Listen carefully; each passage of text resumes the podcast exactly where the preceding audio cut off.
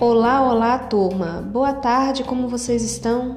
Hoje é quinta-feira, 6 de agosto de 2020 e vamos dar início a mais uma aula. Na nossa aula de hoje, vamos falar um pouco sobre a importância da leitura. Precisamos entender o quanto a leitura é importante para exercermos os nossos direitos saber opinar de forma consciente, tendo argumentos e nos posicionando para defender o que acreditamos sem desrespeitar o próximo.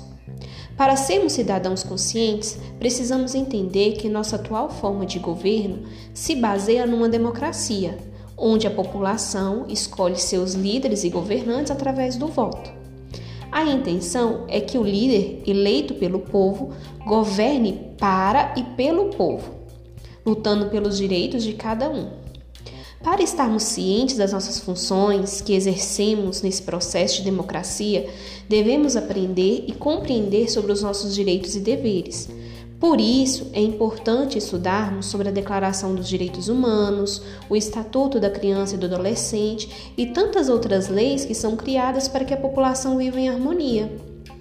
Ainda na nossa aula, vamos estudar o conteúdo de matemática sobre as grandezas e medidas.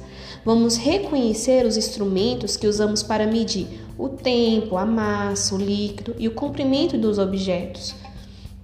Vamos assistir os vídeos agora e fazer nossa aula de acordo com o roteiro de instrução.